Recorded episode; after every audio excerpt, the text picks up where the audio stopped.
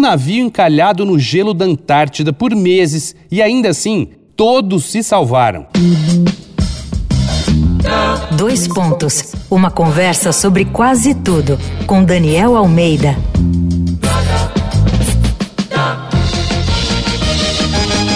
Essa é a série Ao Infinito e Além aqui do Dois Pontos, em que a gente fala de grandes e loucas e nem sempre exitosas expedições que entraram para a história.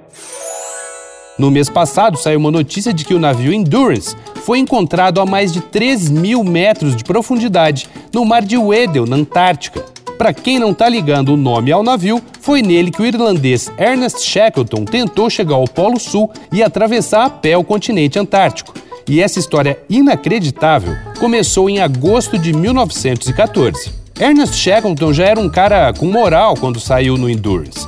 Ele tinha participado de duas expedições que deveriam chegar ao Polo Sul.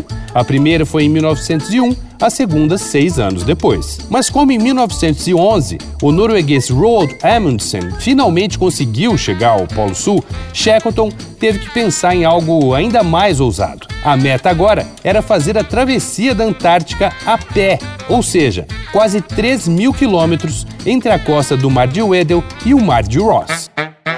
E assim, em agosto de 1914, Shackleton zarpou da Inglaterra a bordo do Endurance para a aventura que ficou conhecida como uma das grandes histórias de superação do século XX. Bom, o primeiro alerta da natureza de que a parada não ia ser fácil veio na última escala em terra firme, na ilha Georgia do Sul. Ali ficaram sabendo que as condições de navegação naquele ano estavam horríveis mais horríveis do que o normal. Um mês depois, o Endurance partiu para o sul com 28 homens, 69 cães de Terenó, dois porcos e um gato.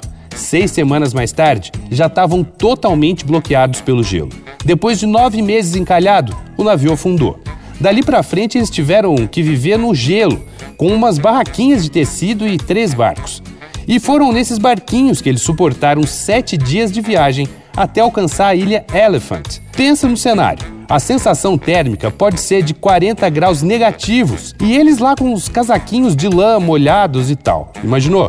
E a tal da ilha era inóspita, não oferecia abrigo, o pesadelo continuava. Shackleton então teve que ser ligeiro e pensou numa saída das mais arriscadas. Com outros cinco homens, num daqueles barquinhos salva-vidas, tinha que chegar na Geórgia do Sul de onde eles tinham zarpado um ano e quatro meses antes. Foram mais de 15 dias encarando tempestades e ondas de 20 metros. É mole. Mas o lance é que, inacreditavelmente, esse plano maluco deu certo e no dia 30 de agosto de 1916, todos, absolutamente todos os 28 tripulantes do Endurance foram resgatados e voltaram para casa.